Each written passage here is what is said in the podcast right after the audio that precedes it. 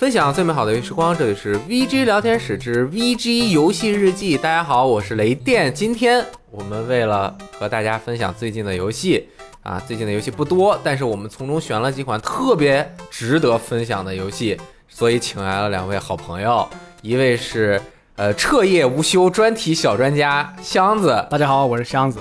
一位是每日直播勤勤恳恳，呃笔耕不辍，一边直播一边写文章的罗斯特，大家好，我是罗斯特，玩游戏不听声，耶，呃学习不好的恶霸，哦，yes，学习不好的科学家。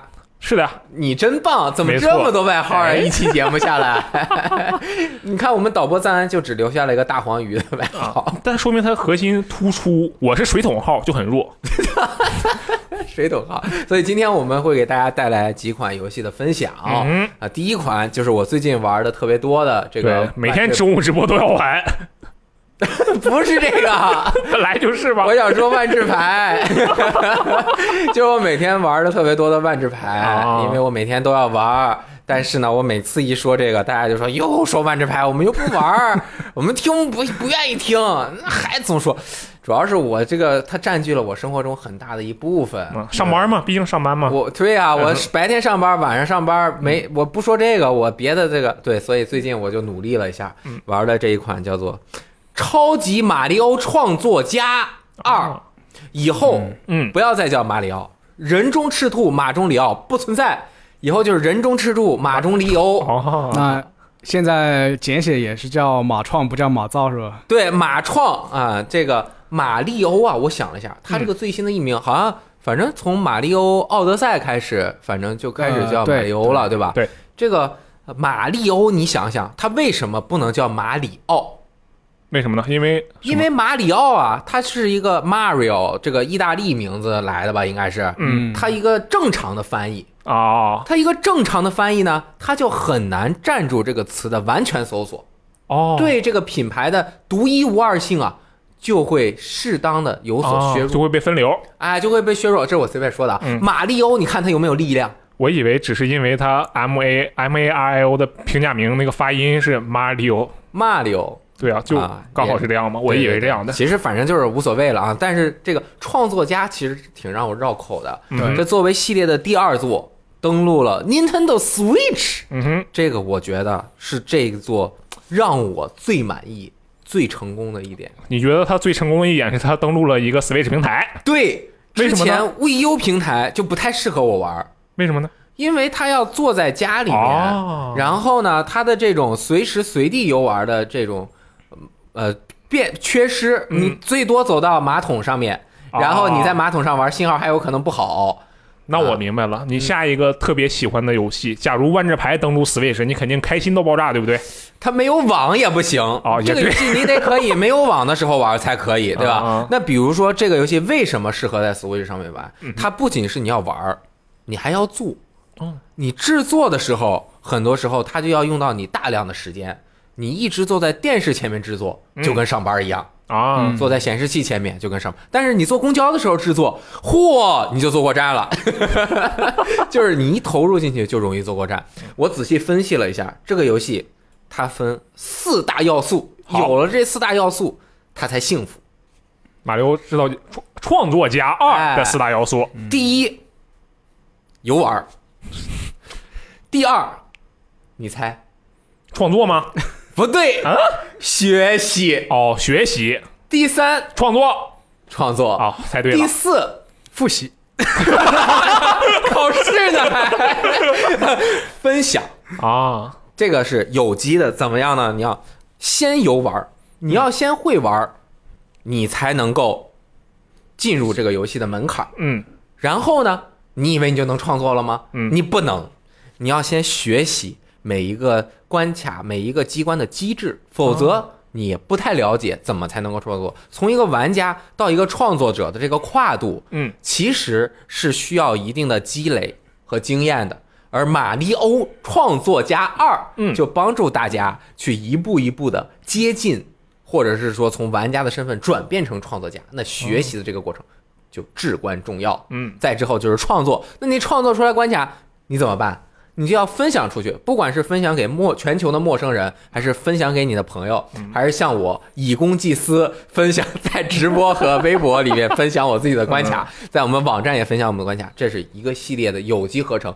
分享了之后，你才能够更快乐的去游玩，更快乐的去学习，去有动力创作更多的关卡。啊这样你在朋友圈你才有的炫呀，对吧？我今天创作了这个关卡，大家都来玩一下对。啊。然后我仔细的分析了一下这四部，今天我们就围绕着这四个内容和大家讲一下我对《马里奥创作家二》嗯为什么深得我心，并且成为我内心中 Nintendo Switch 平台嗯第一游戏，哦，它现在是你的 Switch 第一这游戏，就第一了。第一游戏。超越了《塞尔达传说：旷野之息》，甚至超越了《极黑地牢》尖塔骑兵》OK 啊，深入裂隙等等作品，成为了我的第一游戏。为什么？第一点，学习。嗯，如果你从来没有玩过马里欧游戏，那这个游戏的其实起点有点太高了，啊，不建议大家上来啊，就是你一点都没玩过，直接玩这个，就是你可能云里雾里，无法得到其中真实的乐趣。嗯，那么我们这个游戏其实还是针对呢有一定经验的马里欧玩者。嗯，但是我认为全世界的游戏玩家当中，没有玩过马里欧的人，像罗斯特这样的朋友，我玩过，好吧，不要乱说话啦。只玩过我玩过一小点儿，啊，也玩过一小点。嗯但是呢，这就说明你已经入门了，嗯所以你能够体验到马里欧的玩法乐趣了。嗯像罗斯特这个零零后。对 我零八年的，这么年轻嗯都可以马里奥游游鱼如游鱼得水，如鱼得水是吧？游鱼蘸水 就下锅 OK 啊，如鱼得水，这体验其实我觉得大家更适合入坑的嗯新时代的玩家应该是新超级马里欧兄弟 U 豪华版。啊，这个游戏比较适合新玩家入坑，它的难度曲线啊等等的非嗯常适合。如果你还没有玩过任何一座马里奥，不建议直接玩马里奥创作家二。但是呢，呃，我们今天就针对那些还是有一定基础，我觉得听我们电台的朋友基本上都是有一定基础的啊。当然，我觉得通关 FC 版的人不太多，嗯，但是马里欧后面越做越容易让人通关了。只要你玩过其中的一两部作品，嗯你大概知道它的机关的设置，你就能够进入到这款作品里面来了。那你刚开始进来的时候呢，你就可以狂玩不止。嗯，为什么？之前马里欧系列是怎么出的？任天堂有一个团队专门制作马里奥系列游戏，他们这个团队里面有核心的机关创作师，有核心的故事，马里欧的故事吗？他可能就不需要一直有就是工作，他工作不饱和。到底该如何让这个马里欧去救公主？还有更多的一批人，嗯其实是那些关卡创作师。嗯嗯，这一个游戏，比如说马里奥 U 豪华版里面超过一百五十个关卡，嗯，它还有每一个关卡，不仅你游玩一遍，它里面有三个金币、嗯大金币的位置，你要得到它就会深入一次。再还玩它的路易吉版本，那整个关卡的这个金币的位置也会变化，关卡也会有一些调整。这一个关卡三种用法，就跟那个鱿鱼鳗鱼盖饭一样，就是。鳗鱼三吃。哦。啊，它这一个关卡，它不只是做出来一个嗯，它就狂做不止，对吧？那一百五十个关卡，那工作量不止四百五十个那么多啊，不止三倍，可能会更多。嗯，它就精巧啊，巧妙啊，它做这个做半天，然后它不能一下就卖完了，对吧？所以嗯。VU 出完，NS 再出豪华版。嗯，他发现虽然我们还是挺赚的嗯，但是呢，这样不可持续发展，我们要做一个什么呢？全世界的玩家做关卡，让所有人都当设计师。然后呢，让这些买了的人玩儿，我们就省事儿了呀。所以，然后计划通，再把玩家的关卡用到自己的下一座中。哎，你看，全世界的脑子都为你所用，那些核心玩家用你给的工具就做了大量的关卡。那我们玩家进来之后都不用想什么，那你就狂玩。我觉得这个真的很有道理啊！你想，你但凡是其他的游戏，能让另一个知名独立游戏的制作人来给你做个关卡吗？对吧？不行，对吧？那太厉害了。真的你像蔚蓝山，对呀对吧？跑过来，哎，说我们想玩这个蔚蓝山开发者制作的马里欧怎么办呢？哎啊，有一个马里欧创造家，这个是啊太厉害了。马里欧的品牌授权又不像塞尔达一样可以授权给蔚蓝山合作一个节奏蔚蓝山，嗯 不对，反正就是不行，对吧？然后他就会把自己的这种闪光点带到这个游戏里面来，嗯你去玩，你就会发现这个游戏我不知道卖了多少，但我觉得现在已经至少超过一百万套了，嗯哼，因为最上面的那些关卡都已经游玩次数大几十万，甚至上百万的游玩次数，游玩的人数都是几十万的游玩人数了，说明这个游戏销量非常的好。然后里面的关卡数量那太多了，就你我你搜那个新关卡，它会给你刷出来呃一些就是零游玩次数的啊刚刚做出来的关卡，，嗯，对这一点就说明关卡特别多，都不是刚刚做出来的。我经常刷出来五六天前的都是零游玩人数，哦说明这个真的是玩的人太多太多了，所以里面的关卡也太多太多。而它通过一个很好的浮现机制，以及浮现机制的就是意思就是让一些比较好的关卡制作优良，然后点赞人数多啊，游玩的呃很很开心啊，评论数多啊，它有各种这种评判标准，然后给对给它可能有一个大概的积分，然后在一定时间内，它现在的排序是一周之内最好的一些，它会从上往下这样一列。哦。当然，你可应该也可以设到全时间之内的哦所有的做做的关卡，你就从上往下玩。那些玩的人多的，那一定是有它的独到之处，因为群众的筛选，那绝对是眼睛是雪亮的。哦那烂关卡绝对不可能上去，你就从头玩，就轻轻易易的就随便一玩，玩了一百关，好吧？你你买一个超级马里奥兄弟豪华版 U 也就玩一百多关，可能大部分人还通不了关，为什么？这就是这个游戏的特点了。嗯，它集合了呀，不只是一个主题下面的机制，它包括了四个主题，四加一个主题。嗯，超级马里奥兄弟一始祖版马里奥，嗯，超级马里奥兄弟三，这个是系列的一个大进步。超级马里奥这个世界，嗯这也是特，就是我觉得是我个人最喜欢的马里奥系列的一部作品。嗯，然后还有就是新时代的超级马里奥兄弟 U，嗯，这四个它之间是直接你一键就可以切换。你做了一个关卡，你嘣儿一换主题，它就直接从一变到三，从三变到世界。当然，它变了之后，有一些敌人啊和它的一些机关的行动的方式会有稍些微的变化，但不会那么多。然后，超级马里奥 3D 世界是这一次二新加入的一个，之前的一在 VU 版上面是没有的。嗯，这个 3D 世界它是有自己独特的内容的，包括一些特有的砖块啊等等的，但是它就给了呃玩家最好的视觉冲击力，嗯，以及最灵活的一些关卡的设计，但是它不能和前面的复用，而它有一些机关的这种巧妙程度也不如原来的那种，经过了很多世代的这种磨练，它有有就是有非常多的配合，嗯，而。这四种是最核心的主题嘛，然后它的各种各样的机关的数量非常多，之间进行配合，就能够玩出各种各样的花哨的这种呃精妙的机关。而这些机关的玩法，你怎么能够玩得更开心？那其实就是制作者要学习这些机关的用法。嗯，那这个学习的过程啊是非常复杂的。你学习，比如说你要学语文，嗯你不是说你学一个字儿，这个字儿我认识了，这个字儿念中，这个字儿念文，我只是单学会了这一个字儿不行，你得会把它两个字儿凑起来，哦，中文，然后再说我学习中文是一句话，你要把所有东西相关的东西啊结合起来才行。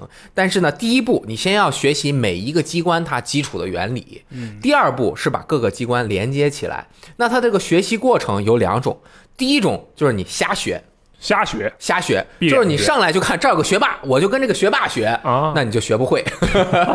你要学基础，学基础就要玩这个游戏的故事模式。嗯一般的游戏的故事模式就是它有一个讲一个剧情，嗯然后体验游戏由浅入深等等的。但是这个游戏的它的故事模式设置的就是让你了解这个游戏中几十种机关的基础用法以及它们的应用题。就是这些机关怎么有一些巧妙的和其他的配合的一些最基础的呈现，同时它的难度设置的非常的巧妙。就是一般一个机关会有两到三个关卡，它第一个关卡就纯这个机关的展示，然后慢慢的深入，然后到最后它难度非常的高，还会加入更多的条件。这个我们会在这个创作中继续跟大家讲。哎，这个其实和那个 DQ 建造者有点像，哎，就是比如他会教你用那个呃刺钉嘛，就是摆在地上那种钉子来嗯防御那个城堡的，然后他就会给你一个关卡，就是有怪物怪物入侵，他就会告诉你你要把那个钉刺放在那个城堡前方。嗯，所以怪物入侵的时候就会被这个钉子给刺到，你就哎你就知道这个道具怎么用了。啊，后面你就可以灵活的运用，再用地形和它进行一些配合等等的，和一些其他的道具配合，这个就是很重要。它的学习关卡也有一个剧情，它是可以建造等等，大概我觉得得有一百来关。嗯你玩这个不仅能够解锁两个游戏的额外的道具，嗯，但是这次就没有更多的解锁道具方法。一代是它你玩的越多，它就慢慢的解锁，而大家找到一个窍门，就是你不停的撞建砖块，建一瓶砖块，再建一瓶砖块，把它都删了，再建一瓶砖块，它就嗯默认你在不停的玩。哦你就可以 半个小时还是十几分钟，你就能解锁所有的道具了。所以他发现这根本就没意义，嗯我就直接把所有东西都开放给你。然后他最后还保留了一个锤子，就是敲砖工，不是拆蜈蚣。就是马里奥应该是前第一次出出现吧，他反正就前几次出现。然后敲砖工里面的锤子是在三 D 世界里用的，还有一个是 GB 里面那个弹球，我们也玩了一下。嗯只有这两个，而这两个也并不是它游戏的核心机制。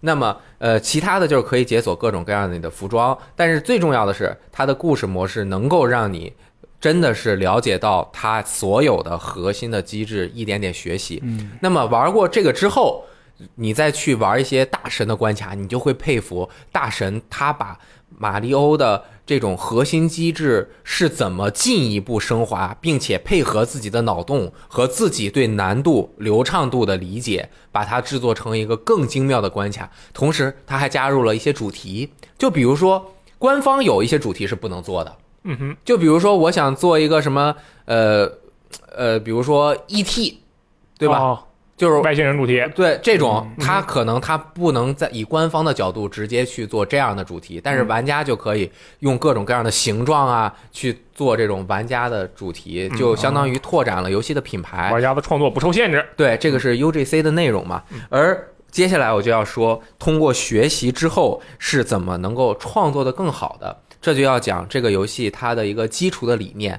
我认为它为什么现在是我 NS 的第一神作？嗯首先我并不认为《塞尔达传说：旷野之息》不好了，嗯，嗯，它只是在我心目中，被超越了。尤其是我是一个从小玩马里奥长大的，啊我不是一个从小玩塞尔达传说长大的。嗯我因为我小时候玩不懂塞尔达传说，我看不懂它的字，有一些我就解谜也玩不懂，我那个智商有点低。然后马里奥我从小玩，我也通不了关，但是我喜欢，所以它慢慢的这一次达到了这样的一个机制，并且让我更深入的了解到了马里欧这个机制的奥秘。啊所以我认为他是我心目中的 number one 了。啊，就是说一个陪你一起长大的一个好朋友，你突然对他的有更深的了解，你哎就特别开心。特别开心嗯。那举个例子，原来咱们玩的马里奥就是，哦，我看到这儿有一个传送带，嗯那我站到传送带上，它就会让我特别快的往前跑，或者特别快的往后跑，往 后退 后退啊，我知道了嗯。后来呢，我发现这个上面啊放一些敌人，嗯，他就对我这个往前跑的时候我加速，他敌人对我造成了压力，对，这是我在原本的马里奥中直观的能够感受到的一点点机制。嗯，但是通过《马里奥创作家》这个游戏呢，它能够让你更深入的了解更复杂的有机的结合在一起的机制。而比如说刚刚的传送轴上面啊，加上了平台，同时你再放一个传送轴，这个传送轴上放齿轮儿。这两个传送轴交互着，一个往左走，一个往右走。嗯，他们在汇合的这些瞬间的时候，就会对你的行动造成更多的障碍。哦这个时候呢，再加入敌人，就变得更难了。啊，再加入烧火棍儿，就变得难上加难。同时，你跳的时候还要顶 on off 开关，那就变得难上加难再加难。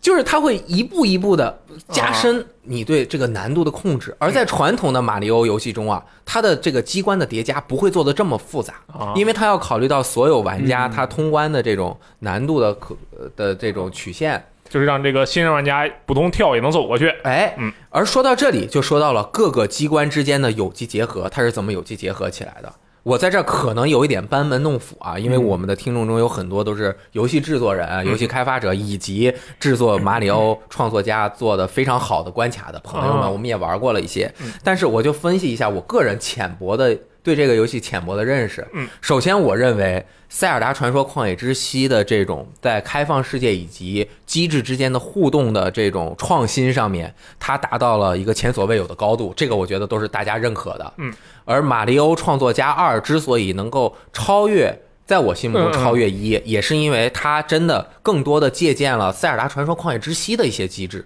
哎就是它各个不同的类型的机制之间的互动，嗯，先抽象了之后的互动更加的有机并且多样化。哦，就从它各个物品、道具使用，你可以使用在创作中的道具的分类，你就可以看出来，它这次就是明显的分了四大类。第一是平台，就是比如说一些硬砖块、消失的砖块、半砖块，什么平台呀，各种各样的砖块。还有那个顶的这种金金金那个带问号的砖块啊，嗯还有能顶碎的砖块，就各种各样的砖块。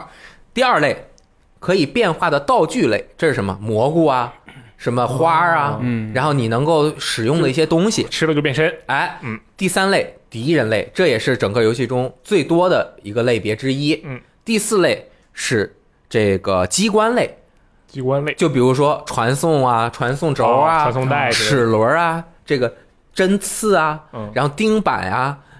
同时，其实敌人和机关有的时候是有一点类似的，就比如说那种砸人的这种大石碑，哦它其实也算机关，因为你它是触发类的，嗯你一触发它像个机关一样砸你了。他们之间有一些是可以，就是它算这个也行，算那个也行，但是它就这样分类了啊。嗯然后你想一想，在这四大类之间进行组合会产生什么样的效果？之前马里欧啊，我记得它就是混在一起的，它是一页一页的，所有东西都混在一起。这一次它直接分类开之后呢，每一个大类之间的组合，每一个小类别你本身是可以组合的，对吧？我这儿放十个库利宝，再放几个乌龟，再放个 BOSS，这就变得很难。那其机关和它的组合，地形和这些敌人的组合会产生什么样的效果呢？举个例子，这个之前也有，就比如说你拖一个蘑菇下来，嗯，你让一个小库利宝吃了这个蘑菇，它会变大吗？它就变大了。哦，这是在创作的时候。那你让一些东西它摇晃一下，原来是现在是你点住，它可以变化它自己的形态，这是在预创作之前它产生的一些配合。嗯然后再再再比如你弄一个这个传送轴，上面放个齿轮，这齿轮就会传送。嗯，你弄一个花放在齿轮，放在传送轴上，这花就会在传送轴传传传传送轴上面嗯这种传送，所以它各个机关之间是可以互动的。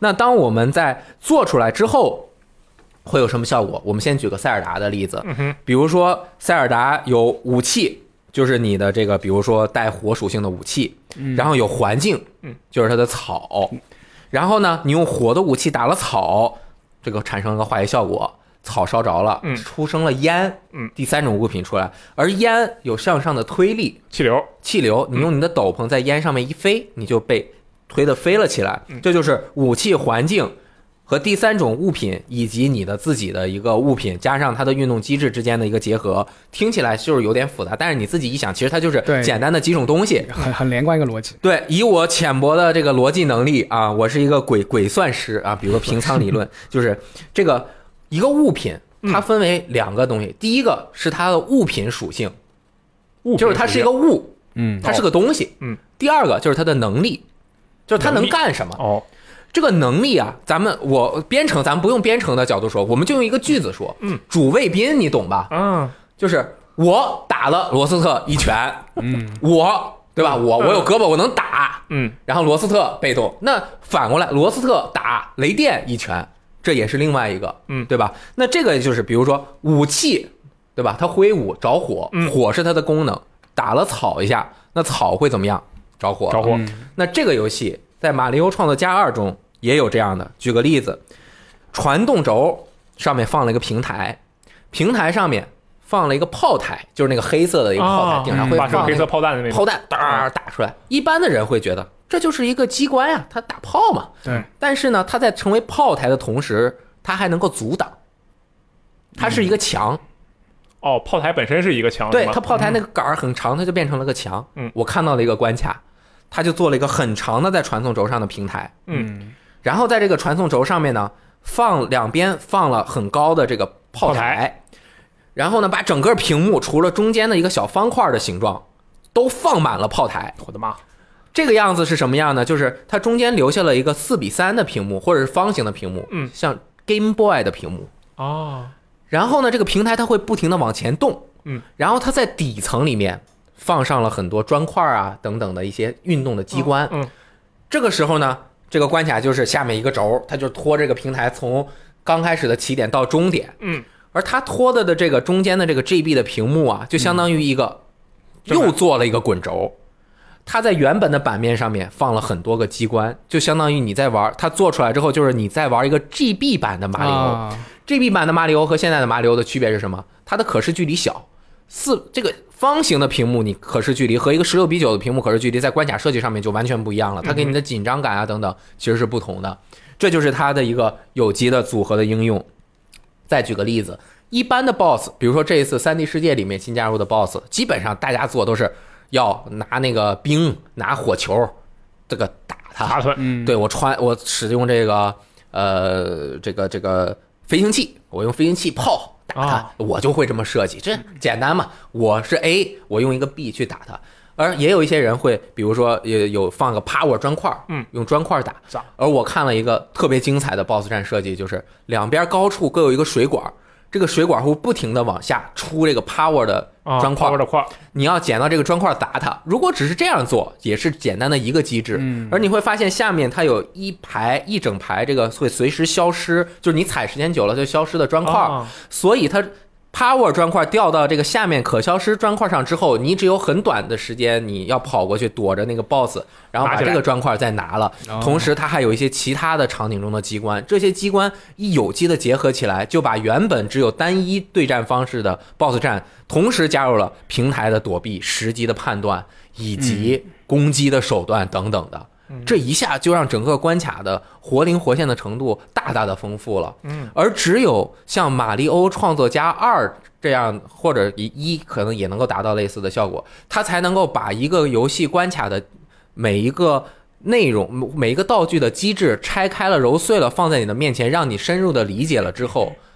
但它才能让你深入的理解，嗯我觉得这是这个游戏特别了不起的一点。同时，他刚刚说了，学游玩学习到创作的这个曲线是非常平缓的。就算你没有任何的基础，可能你大概的了解了，你也能照猫画照猫画虎。比如说这个 on off 的机关，就是这一次新加入的，你顶那个机关，它原本一个红一个蓝，红色的消失，蓝色的出现，蓝色的消失，红色的出现。你顶，你跳起来了，那你跳起来的途中，你再下落的时候，你落下，你顶到了一个砖块，它一变，那你就能够落到上面原本消失的平台，它出现了，落在上面，然后你就嘟儿嘟儿嘟儿这样跳，然后这样呢，它就是做了特别多这种 on love，就针对这一个机关，配合一些其他的东西，嗯就做出了特别精彩的关卡。而之前一直受大家喜欢的一个关卡就叫做 Switch。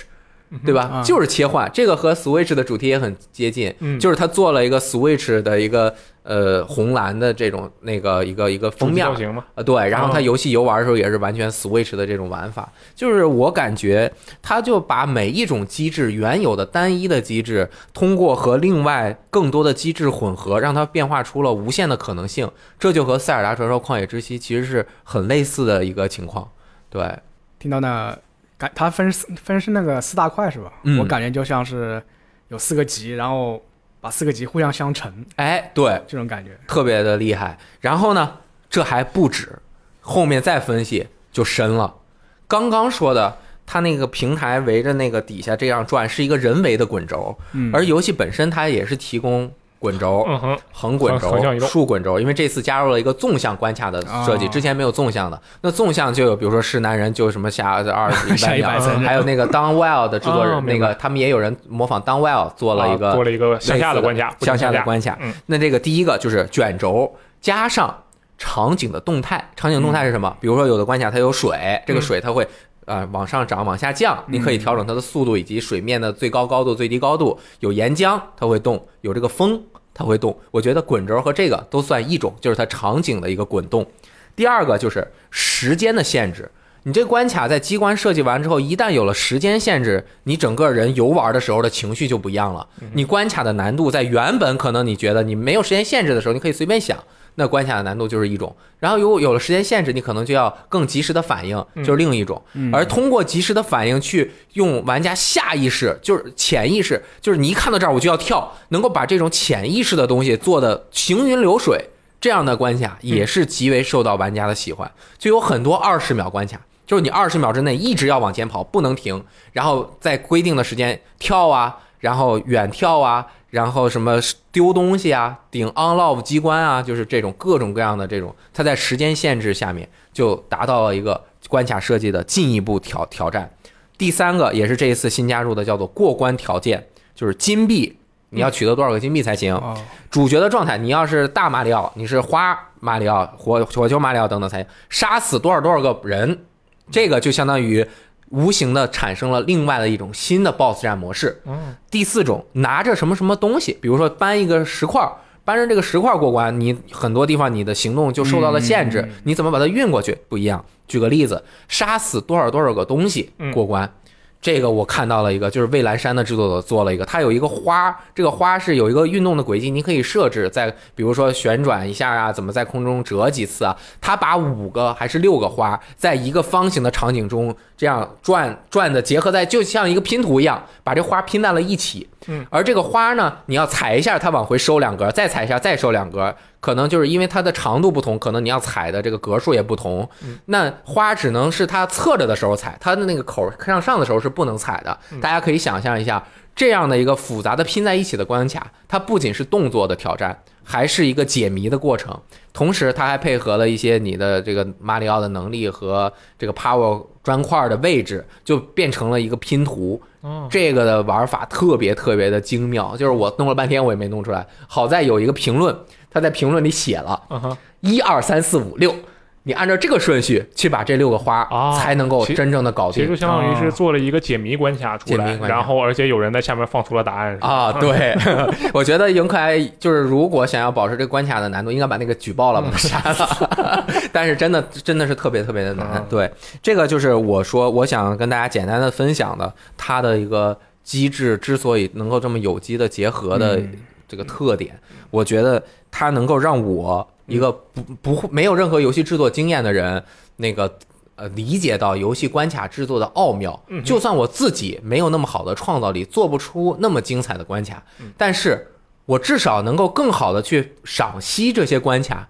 它为什么能做成这样，以及它做成这样之后背后的功夫，这个背后的功夫就是我要说的这个我自己做的关卡经历了。嗯，我自己做关卡，我原本以为嗯，我从小五岁就玩，我玩了三十年马里奥了，我还做不出一个，对吧？像样的关卡吗？见得多了，对呀、照猫画虎我也能做出来呀、后来我就发现，做关卡的时候啊，其实瘸子是大师，嗯一般的都是眼高手低，什么都不会。嗯，就你真正做的时候，你创作的思考方式、搭建关卡的这种创意角度，嗯，和你在游玩的时候，这个玩者，尤其是他对你这个东西完全未知的时候，它是通过一个屏幕观察你的这个整个机关的构造的，它的视角也受到限制，它的过你那个机关背后的这个呃隐藏的机制也是未知的，它得到什么样的信息？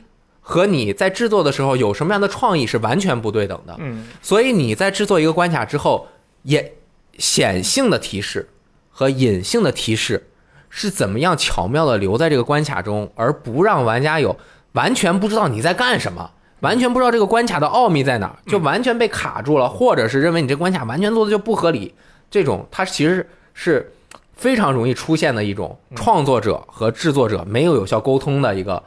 导致错位的一个结果，这样的结果是非常不好的。嗯，很多烂的游戏就是因为它没有有效的考虑玩家对你这个作品会产生什么样的反响。你只是从制作者，我当然知道这游戏，我做的时候我知道是机关是我顶这儿就可以了，但是你玩的时候，你玩家知道要顶这儿吗？你怎么样？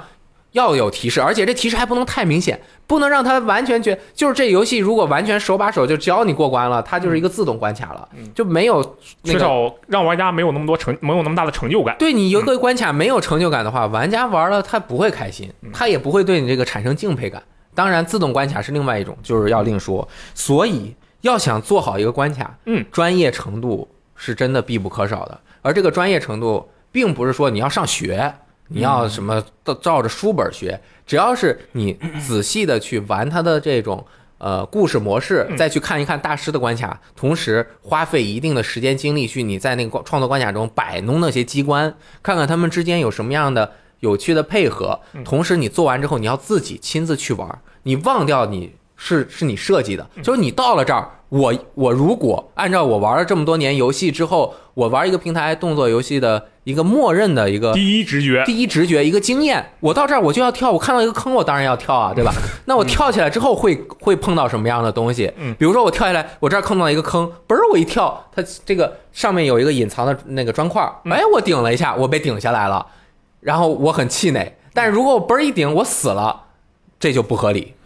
我本来就要跳，你上面放放个东西，我一顶我死了，这是毫无缘由的死因。这个你没有给我任何的提示，你只能是你害了我，我我哈哈乐一下也就算了。但是如果我离 checkpoint 太远，我离检查点太远，嗯你这个死就会让我对你失去，就我一点都不 respect 你。有一种所以嘉哥厌烦感。你嘉哥你玩过超级猫里奥吗？对，就是他他他可能告我我本来就告诉你我就是要害你的，可能这样还好一点。对但是一般的玩家没有这样的那个嗯预期，这个其实是呃很多制作关卡的玩家的一个最大的误区。误区是吧？他会认为我难到你，我开心了呀。但其实你会觉得，但其实如果你告诉你我会难到你，你玩者有一个预期，那这样是一个有效的沟通。嗯但是我没告诉你我要害你。但是你又花了几分钟，好不容易过去了之后，再比如说我通过了无尽的挑战，你这一前面关卡又特别难，我死了二十次我才打到终点的时候，我到终点有一个坑，我一跳，嘎嘎噔儿我死了，那我不骂你娘吗？这不是一个有效的。主要是看那个坑是不是特别贱。就如果它是一个之前已经被运用过的机制，然后你可能还可以理解它，我接着坑我可能要躲一下。但是如果它突然到了这个终点面前，又突然出现了一个完全之前没有见过的东西，大家可能就会觉得不爽。对，所以说这个引导其实很重要的，在哎这个游戏里。而作为作者，你就要考虑怎么平衡玩家的耐心，就是你在他耐心将将要过不去要耗尽的时候，你就要让他过关。就是他的这个你这一个关卡的学习曲线，肯定也是要由浅入深的。就是你先把这机关放一个，然后机关再结合一下，然后最后呈现你那个真实的这个机关配合的想法。持续的勾引哎这个玩家。当他挑战过最高的难度之后，一定要给他放个 checkpoint。如果你不给他放个检查点，他就爆炸了。当然，这个要是说得起来简单，实际执行起来特别的难。你看我说，感觉我都了解了，我实际做的时候，我做的还是狗屎，就就很难。其实要想做的很很又难又有意思，就特别的特别的是这个需要这。个创作者其实我。我和我朋友也就参加那个 Game J 的时候做过一个这种平台跳跃的这种关卡嘛，哎然后就是控制一个猫，思路是控制一个猫，然后就路上有很多那种披萨，嗯但是我们是做了一个反逻辑，就是说你你不能捡这个披萨，你最后才能通关。啊，结果大家都就都捡，就好多人没法通关。就有人留言说，他说就是说，呃，因为我在开头写了个就是。呃，用英文写了一个，就不要吃太多，啊，作为提示。但是，但是，但是那个有人留言留言就说他，他说，呃，相比不要吃太多，应该是说完全不能吃吧，才对吧？啊，就是也是，就是没有，就是雷丁刚才说的，就是没有做呃开发者没有和那个玩家之间有那个有效的好的沟通有效的联系，对对对，这一点我觉得让我了了解到了，并且我会更加的崇敬那些能够做出精彩关卡、嗯特别精彩的人，比如说就是蔚蓝山的那个制作者，他做的那个就是。第一层就已经很难，你想蔚蓝山多难？嗯第一层就已经很难。当你突破的时候，你觉得我他妈已经上天了，老子踩了一空中飞行的那个巨大的炮弹，就是一个接一个踩上去啊！哦我靠！结果发现刚刚开始，然后他中间设了一个 checkpoint，第二次他把原原来的这个东西又进一步的升华了，你就会觉得我操，我在天上飞上宇宙了！我靠，就是那种感觉，他能够达到这种效果，特别特别蔚蓝山太难了，没人玩下去。对。哎，总之就是这个。然后他创作出来之后，分享也很重要。嗯就是如果你做的关卡不能有有效的让大家能够玩到的话，嗯其实对于每一个人来说是挺大打击的。嗯但是这个解决了一部分，但是没有完全解决。它解决的一部分，第一个就是，呃，我不我不知道。呃，大家会不会觉得可惜？就是原来的百人斩模式取消了，就是你有一百个马里奥，你死完一百个你就 game over 了。你这一百个马用这一百个马里欧去挑战随机的关卡，啊它也有不同的难度选择，就看你能够玩玩多久。嗯但是这次就变成了你是有比如说普通难度是多少命，然后困难难度是五十五命，你命稍微多一点，然后就会他把一些关卡根据通关率应该会分一下级别，如果你这特别难，就会放到比较难的这个关卡的里面，嗯然后你随机去挑战，通过这样，他能够把一些各种各样的关卡，就是让更多的轮人轮换进来，然后让玩家更多陌生的玩家看到，是吧？对，嗯，这种就是官方给予你的浮现机制。另外一种就是他鼓励大家嗯去玩没有人玩过的关卡，啊。就是去插旗儿。你第一个插旗儿到了多少多少个，然后他会给你一个给你一些徽章，嗯同时会给你你就像呃从 We 开始的那不有 Me 嘛，就是那个玩家的形象角色。在在这个创造者创造家二里面，他加入了这个游戏玩家，你作为一个工匠，在这个世界中的一些装扮，嗯。它有什么呃上衣、裤子，然后头头罩啊东西然后它可以让你通过不停的去游玩，它给你设置了很就像成就一样，啊解锁了成就可以解锁你的这就是些给一些驱动力，相当于是吧？对这些嗯。驱动力，嗯。这些还真的挺好看的。就是比如说你是真的喜欢马里欧的，你就想要一个，比如说马里奥三里面穿穿着斗篷的那个机制的一个、一个小东西在那儿走的一个 T 恤，那你就会去尝试去玩更多的新的关卡，啊，或者是给更多的人点赞，或者是怎么怎么样去挑战。他用各种方式去激励大家玩一些新的关卡嗯。当只要有了一些种子用户玩了新的关卡嗯，他就能够瞬间得到这个关卡的一个基础分数。哦，就比如说，他就可以看有多少人给这个关卡点赞了呀，点赞率是多少，通关率是多少，游玩了多久，他退出了这个关卡。嗯因为你在挑战的时候，如果你觉得这关卡做的不行，他你就直接可以摁住那个减号键，还是几秒钟、三秒钟就直接跳过这个。如果他跳过了，可能就说明这个可能太难了，或者做的不好啊嗯等等的，他会有各种判断的机制。同时，这样子他就会把这些好的关卡同再推给更多人，用更大的去验证，验证的更多了之后，就会浮现到更好的上面。嗯嗯，就我最近看他的那个呃最佳关卡的排名，嗯。呃，都已经有一些只有几百个人玩过，都排到前十名去了。啊，而其他都是上万人玩过，嗯。所以说明它的这个机制就是判断你如果好评率达到，比如百分之五十以上，嗯，那你这个关卡一定是一个好关卡，嗯。我就能够更大力度去推荐你。嗯。这是它官方的一个分享，嗯。而其他的就是我们玩家之间自己的分享但是这个可能有一些玩家就没有那么多的渠道，嗯。所以我们还是需要更多的机制，嗯。比如说国外的那个 streamer 就是播主，就会不停的直播各种各样的关卡，嗯。去把好的关卡呈现给大家，做一些视频，而我们也尝试多玩一些大家的关卡。嗯。所以，以上就是我对《马里奥创造家二》的一些分享，没有提到它太多的细节，就比如说和前作改了哪些啊，包括我为什么不太喜欢前作，比如说前作的有一些特别难的那些操作的机制，导致很多人去做特别难的关卡，而这个成为了 一的一个最主要的卖点之后，不适合我了，嗯所以这一座它更加的适合我。哎，我本来以为你会在最后说一下自己的工匠 ID 或者是关卡 ID 之类的，因为 对吧？因为你刚刚说了好多这个，你说这个分享有多么的困难，我们多么需要这个有更多的渠道让大家知道各每个人的关卡做出来有多么辛苦，希望更多的玩家互相玩啊。然后我以为你会顺势的说出自己的关卡 ID。哎，那么你得问我一下，问我一下，问我一下。那么林老师，你的工匠 ID 是多少呢？哎呀，我其实就哎，应该给大家更多的机会，呃但是算了，我就勉为其难说一下吧。我是六 F Y H 四 M 四零 H 六 F Y H 四 M 四零 H 啊，如果没听清可以倒回去听一下。希望哎，就是大家偶尔关注一下，多玩一下啊。对，谢谢大家啊，那个多点个赞啊，谢谢谢谢。其实就是因为我个人对马里奥的这个理解也不是很多，然后玩的也不是很多，然后这个之之前是玩那个 FC 上的嘛，然后嗯。直接其实就一步跳到了奥德赛，嚯，对，就是一个巨大的飞跃，对吧？不错，然后就看每天现在中午看着玩，就感觉这个游戏确实非常棒。嗯，然后呢，加上这个持续的这个呃怎么说情绪的调动呢，我就开始逐渐的想要尝试更多马里奥的其他的游戏。哎，哎，我先尝试了这个新超级马里奥兄弟 U 豪华版，酷，哎，我都之前一直忘说兄弟了。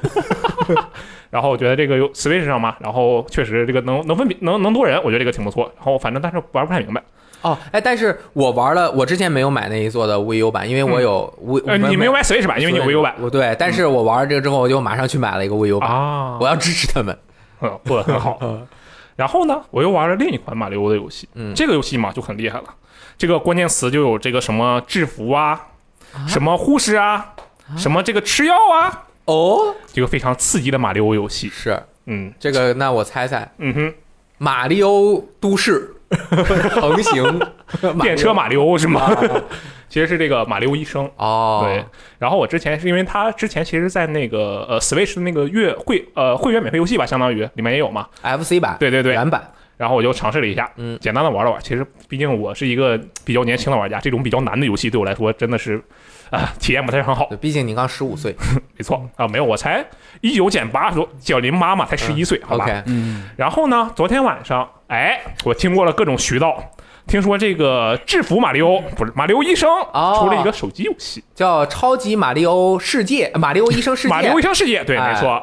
然后我就，既然是马里奥游戏，哇，那我这个过去的已经过去了，就错过了，新的不能再错过了，对吧？啊虽然说它这个手机游戏，但是我们没对手机游戏没有任何偏见。那没有，没错，我是一个新生代的玩家，我什么游戏都能玩。我是一个老玩家，我也什么都玩。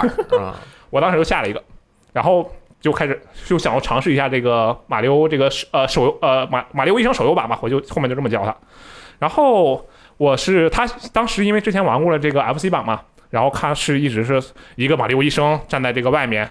喷喷喷往那个里面扔扔是那那是扔胶囊是吧？嗯，然后它下面其实固定的那些是病毒，拿那个胶囊撞上相同颜色的病毒，然后就拿以毒攻呃不对是相同的颜色它就没了。对胶囊跟病毒是同样的颜色。对对，它相当于比较早的三消游戏了。嗯。啊，对，然后不过我记得当时是四个四个才能消。啊，哎嗯，三个。啊，是三个吗？那可能是我记错了，好吧？啊，原版原作啊哦对我说是四个。FC 那个。对对，原作是啊啊，那我没记错，你安全了。然后这个新玩这个，我就简单介绍一下我玩这个马里奥医生的这个呃他的这个玩法啊。OK 也他呢这次不是一个医生往里面扔药了，是这个从下往上。一个一个小胶囊，上面还是有很多病毒，哦。不同的颜色，嗯。呃往上往上飘，但是哦不会再往下落，而是往上飘。然后呢，它在过程中呢，你可以随时摁住那个胶囊，它不再是那种你比如说像俄罗斯方块嘛，你就是选定一个地点，它自己往下落。这个是往上飘嘛？我就只嗯假如你把它想象成反的俄罗斯方块，你是把它放到第一排的某个位置，然后你觉得它可以了，你就开始松手了，然后你就眼看着它落下去，或者是加速让它落下去。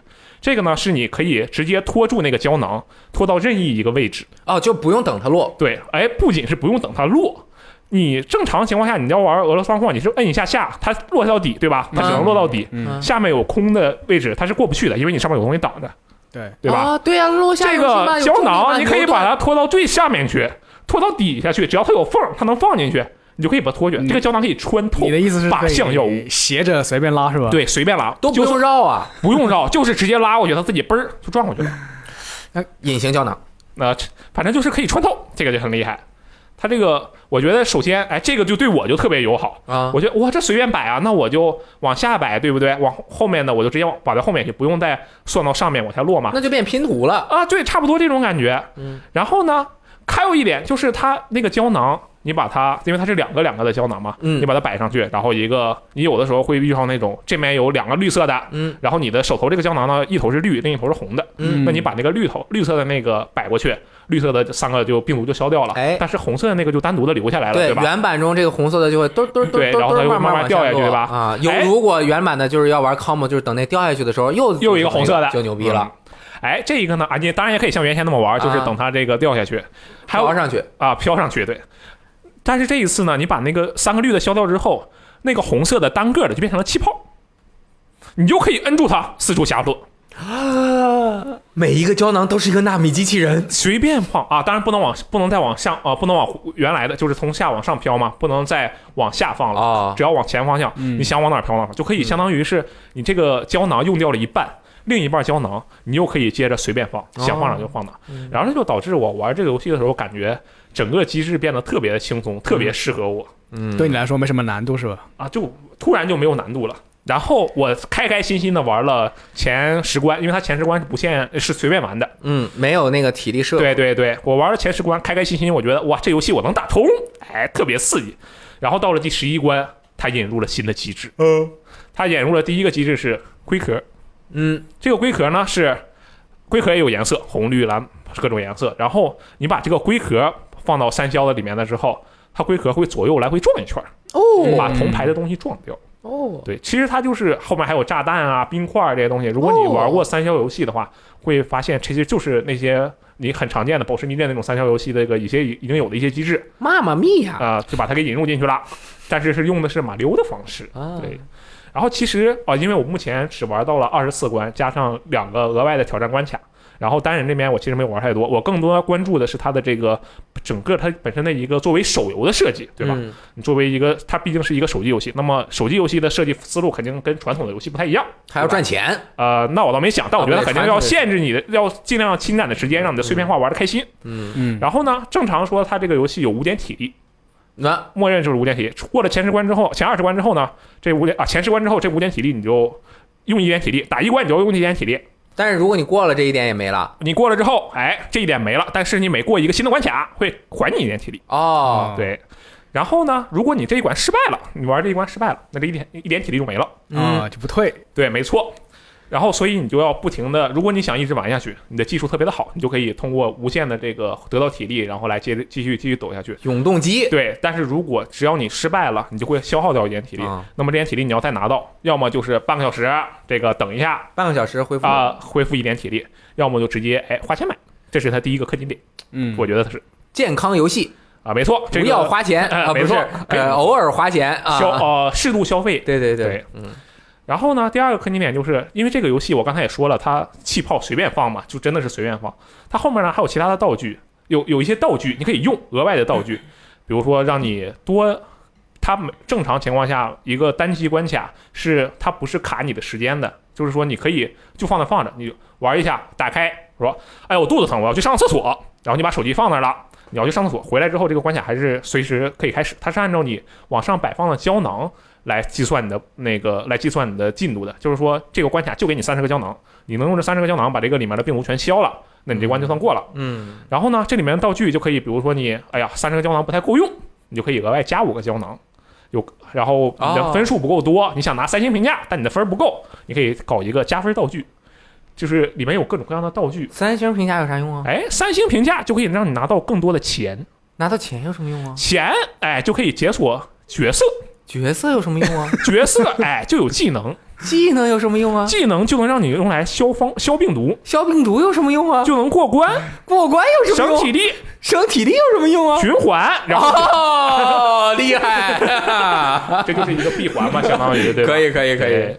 然后就是它其实后面有很多的这个道具，然后如果你要买道具又要花钱，这个也是一个很简但其实你不用道具也能玩。然后总有一天会卡住你。呃，那后面可能比较难的就啊目前我还没有被卡住，他甚至给我的免费的道具我都没有用，专门留着之后用。可以。然后除了这个道具以外呢，就可还有人物嘛，你现在初始的可以有马里欧医生，嗯，有这个呃酷霸王医生，他们都有自己的特点。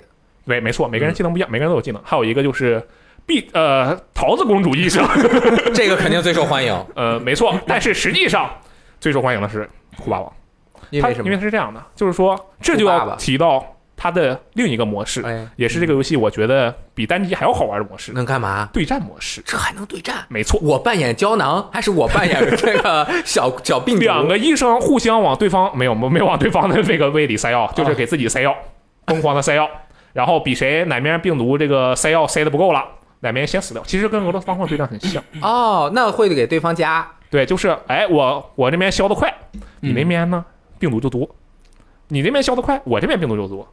然后呢，打着打着，你突然觉得不行了，你消够了足够多的这个病毒，你就会可以蓄力。你的医生干掉了足够多的病毒，你就成长了呀，嗯你就有技能了，嗯你，就可以释放你的技能。释放技能可以干什么？库巴王的技能就是随机消除一行这个病毒，哦嗯，马里欧呢就是随机消除一行竖着的呃一列病毒，哦然后碧琪公主是什么？我不好意思，我没用它，哦我就不知道。反正就是每个人都有特点。然后这个他这个技能是不是相当于一你消了之后有个蓄力槽这些东西？对对对，槽就是你消一个病毒你就长一槽，消一个病毒你就长一格，然后攒够几格你就可以用这个技能。原来如此。之所以酷霸王比碧琪更呃比桃子公主更受欢迎，是因为酷霸王的攻击力高。刚才说他我消了足够多的这个病毒，就可以给往对方的胃里塞病毒。嗯，你的攻击力越高，它的你塞的病毒就越多，而且你攻击力越高，你就你的塞的病毒这个这个行为就越不容易被对方挡住。哦，如果那你有什么弱点呢？我的塞的频率慢，啊，块儿大，你的频率就得慢，你块儿小，你的速度就特别的快，就很愉悦，但是你就容易打不动人，让人没有感觉。哦，对但是这个就呃，相当于你的游玩行行为是什么样的？对对我是一个就是连消型选手，我还是嗯我是一个攒大招型选手？哎，说到说说到这一点，我还真就没见过有人连消，因为他能往下，他能你摔了一块之后，那一块能立刻往下拖嘛，就所有人啊，甚至有人是这么玩的，我当时看到我都震惊了。他是这样啊，因为那个气泡会慢慢的往上升，啊，而且俄罗斯方块嘛，你一个落地了，另一个才能上，呃对呀、吧？这个呢，你把第一个放在最上边，啊等它慢慢往下飘，啊立刻掏出第二个塞到那个第一个下面去，哦，就这样是可以做到的。就相当于哦你觉得这个目前现在手头这个胶囊我用不上，我就先把它放到最上面，等它慢慢下落。第二个用不上，放到边上慢慢下落。第三个用得上，赶紧塞到最下面去，然后再拿上面的用。这个导致它整个游戏的这个。可呃，我我觉得往好听了说啊，我觉得它的这个玩法变得丰富了起来，因为相当于是其实你更加自由了嘛，你可以更加自由的控制你的方块了。然后往这个比较简单的说啊，往往比较轻度的说，就是它受众面更广了，相当于谁都可以哎上去划一划，然后把这个方框放到指定的位置，对吧？嗯？但是根据这个主题来看呢，它是一个治病的主题，呃，对，科技进步了 啊，医疗手段提升了。靶向药物想去哪儿就去哪儿啊，以前只能一个方向，现在我们纳米机器人控制它，想去哪儿去哪儿。嗯啊，然后 其实它这个，因为我目前玩的也不是很多，哦然后这个游戏的内容呢，基本就是这个样子。然后它也有一些其他的，比如说支援角色呀这样的东西，你可以带一个小库里宝来进行支援，带一个这个什么呃。找找找一些什么那个小神花，它可以作为你的支援角色，支援角色也有技能。嗯然后刚才不是说可以得到金币吗？这些金币目前只有只能用来开支援技能，开开支援人物，开支援人物。支援人物，对这些支援人物可以用来帮你过着可以帮你作战。帮你作战。对，不好意思，最后一个字我突然吃气了气儿没了气没了，你饿了抱歉。对，然后其实这个游戏毕竟它还是个手游嘛，然后也有一些这个社交的属性在里面，啊，然后可以加好友，但是它目前支持的是这个和 Facebook 和 Line，就是日本的那个 Line 那个社交软件绑定，然后加好友。好友可以对战。啊，对啊，也可以对战，然后还可以互相送体力，这也挺好。的。哦，然后，如果你想，就对于我们来说，可能比较合适的方式是可以跟这个任天堂的账号绑定。假如任天堂的账号。你有 Switch 的话，然后你跟自己的那个 Switch 的账号绑定，它会给你推荐好友，就是说你可以加你 Switch 上的那些好友，然后来一起对战。对嗯，然后它应该也会有那种通行的那种线上的一些货币，可以在各种地方兑换，跟马里奥 Run 啊什么的那些差不多。哦，这种是吗？那我就不太清楚我刚才听你，说收费点好像就只有一个那个回体力，还有其他的什么收费点吗？你后面如果难的话，你就要买这个道具嘛。我觉得哦它道具是要花体力的。就比如说，你看它是呃这一关就给你十五个药，嗯你这十五药没有把这全消掉，你还就差一个了，嗯，那你就得选择继续。你就赶紧买一下。这跟那个消消乐一样的。但是其实我觉得很友好，就是如果 它相当于是技术不足，你就用钱怼上，我觉得还挺现实的。嗯，嗯，这就是我这个简，其实就因为昨天晚上才上线嘛，也就玩了大概几个小时吧的一些。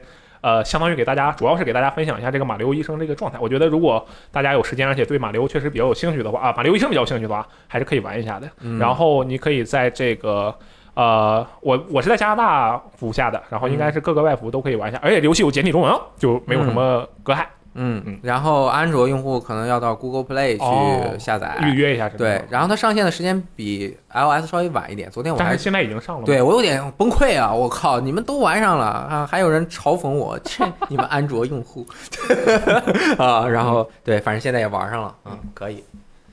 那么今天其实还有请箱子来的坐这边一直在，嗯，是 就很枯燥，但是其实箱子特别硬核，呃，说了这么久那个马里奥这种跳水管了是吧？我就说一个另外一个这种比较比较 man 的这种哦游戏。你这个发言很危险，我跟你讲。我们马里奥胡子那么大，你说我们不 man 马里奥老少咸宜是不是？啊？对对对，这个就比较稍微热血一点。啊，对，就是硬核机甲这款游戏。可以，就这款游戏，它其实也就是呃，你你从那个整体上来看，它就是一个那个平台动作，嗯但是呃，最早就是去我们公司去试玩这个游戏的是那个嗯六段音速老爷，嗯他他就是发售前一周他就去那个火箭拳工作室去试玩，然后试玩完他就发了一条信息给我，他说嗯，嗯你对机甲有没有爱？我就说哎你被你被委托了工作，我就说，哎，我就说，哎，这玩这游戏还对机甲有爱吗？然后他说，嗯、他这个平台跳跃跟那个传统的不太一样，啊，如果你没爱的话，可能玩不下去。哦，那其实这个评价听起来不是特别的好，是吗？对，然后后来当时的评价不是很好对，。然后后来我试了一下，我觉得这个其实算是优点，哎呦，哦，就是它和那个普通的平台跳跃不一样。啊，你跟六爷的看法不一样，我记住了。哎，我后来又问了一下六爷，我说你当时为什么能这么讲？他说他他不是一个特别喜欢那个平台平台动作的一个玩家吧？哦，哦，呃呃，什么地方不一样呢？就主要是呃你的那个操作手感和普通有很大差别。呃，像嗯平平常那种平台跳跃那种动作，平台平台动作，呃，包括马里奥、呃洛克人，还有呃一般的那种银河战士、恶魔城这种，恶魔城它都是他都非常灵活。这种人物也不能说非常灵活吧，就人物一般都反馈很很灵活，很灵巧，及时很。灵巧。对、嗯你摁一下，它至少把摁一下我就跳动起来了。对嗯，当然你最最老的那个恶魔城可能比较僵硬。对，就是你动起来之后，你不能控制它的落点，这是它嗯增加难度的一个方法。但是这个硬核机甲它就它就很重视一个元素，就是它的重量、质量。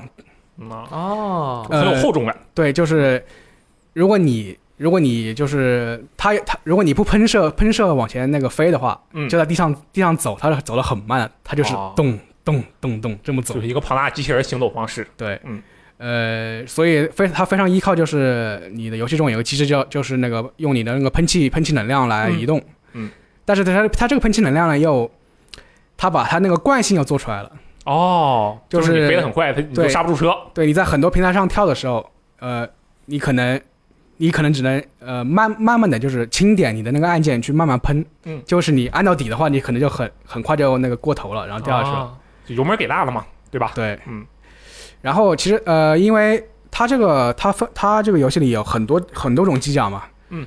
呃，主角机是一个叫雷暴的这种，相当于这种雷暴，对，那个机器叫雷暴，那就是我很爆。嗯，这机叫雷还是蓝色嗯，它是也呃非常传统的那种均衡性的均衡性的这种机器，啊，就水桶号。对，水桶号。嗯，呃，它这种跳，它跳起来是比较快的，就是用那个喷气背包喷一下，它就飞起来了。嗯。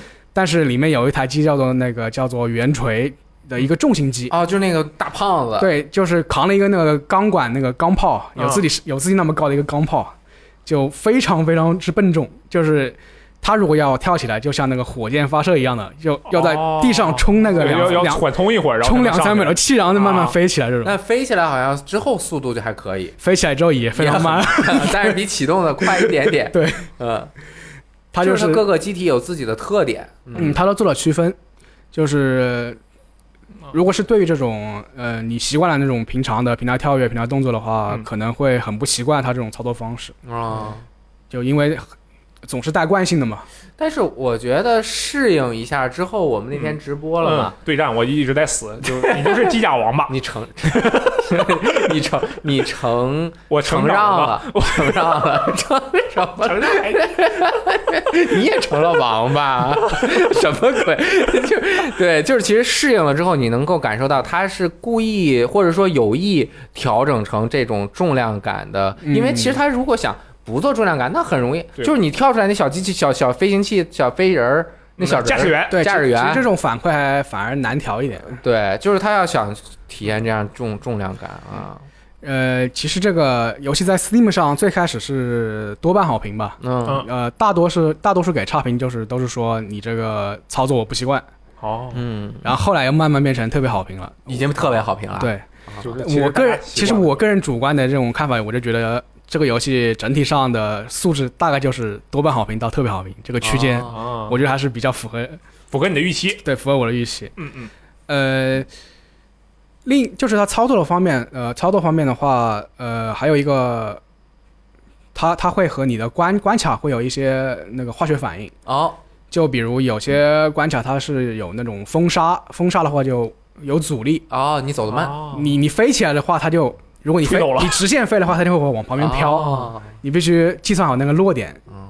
那就非常难。然后还有包括呃像宇宙宇宙关卡，它就那个失重把它做出来了。重力就，上失重就是你跳一下就飞老高，嗯。但是它为了就是让你玩的玩玩爽一点吧，它设计了一种那种钩爪，嗯。就是你可以用钩爪去抓住敌方那个机体，然后瞬间拉过去。哦，哦，呃，通过这种副武器的方式来弥补你。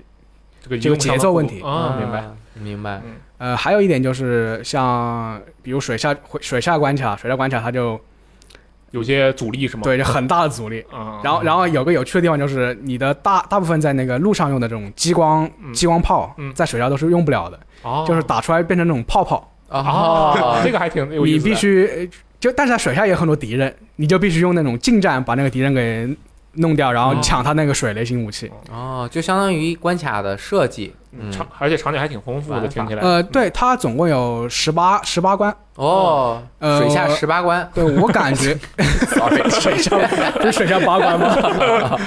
我感觉呃，基本上没有重样的，就是十八、哦就是难得。你不会感到那个很呃重复枯燥是吧？就玩腻了。对，嗯，这就是优点了。哎，你刚刚说那个六爷讲的必须得是硬核机甲玩家，能那能从得到那些就是机甲设，因为看他那美术就很让硬核喜欢机甲的人应该还都比较，呃，其实这个东西的话，嗯是感觉呢说，就是你那种玩胶或者是你对机甲机甲比较那个着迷的人，嗯嗯他可能更严格一点，哦，更反而更严苛反而更严格。哦哎呦，就他会说，哎，这个像像像那个什么机体啊，那个像什么机体啊。哦但但其实我觉得也没必要吧。对对对其实这对于我来说，那个机甲，因为我当时直播的时候玩了嘛，嗯然后我觉得哇，好帅，哇，那个好帅，我就因为我本身也不懂这个机甲，嗯我觉得就是对于一个从我我从一个完全对机机甲没有任何了解的这个玩家来讲，我觉得就是这个。哇，造型很酷嘛，我就只有这种感觉，可能就是可能确实是懂的玩家会要求相对更高一点。越接近核心要求越严格。对它还有一个地方做的比较好，就是呃，它有一些这种调动情绪的点吧，剧情里面调调动那种老老玩家，呃不是老玩家，就是哦老机甲迷这种情绪的点。哦，就比如呃，开头他就给你一个那种超级系那个对战是吗？像那种呃魔魔动王或者是神龙斗士这种，他不是最后击败 BOSS 有个桥段，就是用那个剑把它斩成两半嘛。哦，就比如什么如意神剑、灯笼灯笼剑这种的这种，啊他就把这个做出来。然后还有那个包括激战玩家，呃，它有一关有一关是你要控制一个我放的一个主舰，就是那个船舰，像那个大河大河舰船，呃，你可以就是它会有一个舰船的那个舰长的特写出来，然后主炮发射这种。哦，就像激战似的，反正就是各就种会有一些致敬那种感觉对在里面，对对嗯，埋了很多梗。呃，但是你整体，但是它整体上来对我来说是一个很比较流畅的一个一个体验。但是如果你把它抠细去看，它还是会发现其中有很多问题。哦，有一些瑕疵，相当于是吧？对，嗯，呃，首先就说这个操作方面呢，我刚才是，嗯，我赞扬它，就是它的那个反馈，我觉得它调的很好，嗯就是展现了这种机甲的厚重感。嗯但是它操作方面就很怪，嗯呃，一个就是它把那个瞄准，你的射击瞄准和你的移动全部放在了左摇杆。哦，这个哦，就是对，对，当时你就边走，然后你就只能往前大概对六十度如果你想边走边瞄准，你只能先先喷射，嗯。然后利用这个、哦利用这个利用这个惯性的这个作用，哦。然后你再瞄准。就我当时玩的时候，感觉就是，哎呀，如果身后来人怎么办啊？我一直在想这个问题。就是你想精准射击的话，就只能按住那个 R- R- R 二或者 RT，嗯。就站住不动，然后按那个左摇杆去打。然后在此基础上，它还有一个副武器的设定，嗯，就是按住那个 R 一或者 RB 我 RB 记得是 R R 一或者 L，啊，反正就是胸前那个小机箱，嘟嘟嘟对对对嘟嘟嘟，就会导致你的手就是忙不过来，哦，就搅在一起，很别扭。键位稍微是有点问题，可能是对。嗯，然后第二点就是，哎，这个就是开机器人嘛，那很复啊杂，的。王角乱很正常。对，那那个是前面一堆板儿，又不是精神控制，可能是说着为了玩的为了还原这一点是吧？很还原。的啊。但但是我觉得他如果把瞄准放到右摇杆，呃，那我觉得其实也不一定，因为右摇杆瞄准对于有些玩家来说更难。因为你右摇杆的话，它只能打前面的人，像是那种稍微十五度的位置的人和七十五度位置的人是很难打到的。就是你右摇杆是你右前，因为你右摇杆肯定是主要瞄前方，对吧？你左摇杆的话，你是顺着走的，所以你可以微调它那个角度，小的角度你可以很好的控制。你右摇杆的话，右手大拇指其实往右调的时候没有那么多灵活是？我反而是觉得那个啊是吗精准瞄准很困难。是不是因为它需要按呃叉圈角方那四个键啊？对，也要按。对，所以右摇杆可能它就啊对对，其实它我来的它尖键也没有空出来，肩键它也有其他功能，对所以就可能比较难设计。，对，所以它需要铁铁技。呃呃，还有一点就是它那个判定，就对你对你近景的这种判定有问题。啊，就比如箱子在箱子在你的胯下，哎你哎，不是等等啊，是吧？你你是要卖你卖自己啊？哎，是一个，假如有个木箱在你的胯下，啊，有个木箱在你的胯下，OK。不是箱，呃重复箱子在你的胯下，木箱在啊哎，按照常理来说，嗯，你随便就可以把它破坏嘛。嗯。啊。啊，对，但是但是此时判定你是你任何攻击你都打不到它，啊，你因为他离你，他在你的脚下，而你的攻击是你朝你的你先前，你必须退一格退出来，然后再瞄准他，很真实嘛，对不对？射掉，其实往好了想，可能说他就很就很难受这个对，不。过确实有点反常理这一点。他在玩游戏的时候，可能在做的时候，有的时候就要考虑到呃现实的情况以及玩起来舒服这两个之间怎么平衡。嗯，我觉得可能真的就选择了我要这么做，他可能是故意的。我觉得他，我觉得也，啊，他后来有说什么出更新，把这个方面说你现在可以近身干掉这个呃，暂暂时没有，他只出了一个那个修复 bug 那我觉得他肯定是故意的，因为这么长时间过去了，他不可能，他如果这是个 bug，他不会一直放着不管，而且是玩家都都在说这个事情，对对我觉得他应该是，故意的。其实都在说这个事情。对，他这个他这个设计问题就直接导致我，它里面有个有个道具道具嘛，就直接导致我有个那个辅助瞄准的道具，嗯，就说它可能三十三十度之内给你微调瞄准，嗯哦我就我就必须把那个东西一直带着，哦，不是 那当然可能是我技术比较差，否则我就有点打不下去这种感觉。其实他应该把近身攻击的时候全身都带判定就可以了，嗯哼，但是他可能怕全身带判定，其他的人他碰到你也会被打到。他啊他可反正能是这个挺难在考虑了那个作战的时候的那个啊时候判定相当更小一点。对，嗯然后它关卡呃有很多亮点嘛，呃，比如它不是从左到右直接走到底，嗯它有很多那种呃追击追击战，就比如你背后背后爆炸了，你必须有实现的一直往前冲。哦，我开始还傻了吧唧，就是一个怪一个怪打，哦然后后来发现其实要根本过不了，跑的是吧？对，就一直跑。嗯它还有那种呃，你可以拾取那种道具，什么掩体啊，或者是安放那种激光炮啊这种东西，它有那种据点战。嗯，所以呃，整体来说，它那个关卡还是会不会让你这个觉得重复。然后它里面有一点做得好了，我觉得就是呃，你的那个机师是可以从你的机甲上下来的。啊，对，当时我我们跟雷老师玩对战的时候，我被他给对，被他给阴了，他他人跑出来，然后我说你这个人出来了，那我作为堂堂机甲，我就不跟你打，你去自杀吧。然后雷老师回去就叫了个机甲出来，我都一脸懵逼。对，它它围绕这一点，他还是做了一些呃关卡上的这种设计，就比如就专门为驾驶员做的关对卡设计我。我驾驶员去救一个那个房子里的人质，哦，然后我救完之后，我准备准备出门了，然后敌人把那个门给锁了。啊，这时候你的那个雷暴在外面没人驾驶，那个敌人就趁机来把你要把你雷暴给打掉。啊，然后呢？然后然后你必须就是通过那个呃二楼的窗户有哦个有个夹缝，你用那个火箭炮就是抵御就是来袭的这种机甲。哦，我还以为要远程控制我也以为保护铁狱嘛。对它这种小地方做的做的比较好，但是当当你把这个呃单兵作战，就是人人类作战，呃、拆出来成为一个完整关卡的时候，就出现问题了。哦，我们玩了一个潜行，啊对对，就那个潜行关，啊，呃，有点太长了。对，一是太长了，二是就是他他，我觉得他最开始可能就是开发商是想做很多那种元素的，因为哦。他们那个众筹页面上，呃，这个单兵的话，他放了三三张大图，一个是前行，一个是爆破，一个是骇客这种，哦，但他最后就是最后没有做完是吧？这个这个前进关，它就是很很单一这种玩法嘛，啊。核心机制就是就是呃跑得光光照光照的光照的时候，你要躲在那个箱子后面，嗯。躲在 躲在木箱后面是吧？躲？在木箱后面。箱子，又能在胯下，又能在胸前。而且呃，因为它本身它的平台跳跃和其他的不一样，导致它那个单兵的手感也不是很好，哦，而且它那种矢量化的话，前景和那个远景没有做很好的区分，哦，这个我能明白。就导致你有些地方要跳，有地方要上楼，你你有搞看不不清是吧对，嗯，那这个游戏它关卡这么好，然后它 boss boss 多吗？因为我当时玩的时候碰到几个。呃。BOSS 就是有印象的，大概五六个 BOSS 吧，但是它每个 BOSS 它的设计都有设计感，啊，就是很区别很大，不是换皮。对，呃，你必须呃，就是摸清它的，它其实很难。嗯，你像像像像我这种一次性肯定是打不过的。哦，我我有一关可能打那个 boss，我打了怕怕是有一两个小时，我才摸清他的那个模式，然后才过。嗯，就给你更多的这种游玩的难度，让你和机体更好的融为一体。你要和雷暴融为一体，但是他那个关卡到了后后面几后面几关，他呃，我感觉是为了增强难度，可能有点偷懒吧。哦，嗯，呃，他加强难度的两个方法，一个是对怪，怼怪，对，就是增加增加你的敌人数量。嗯。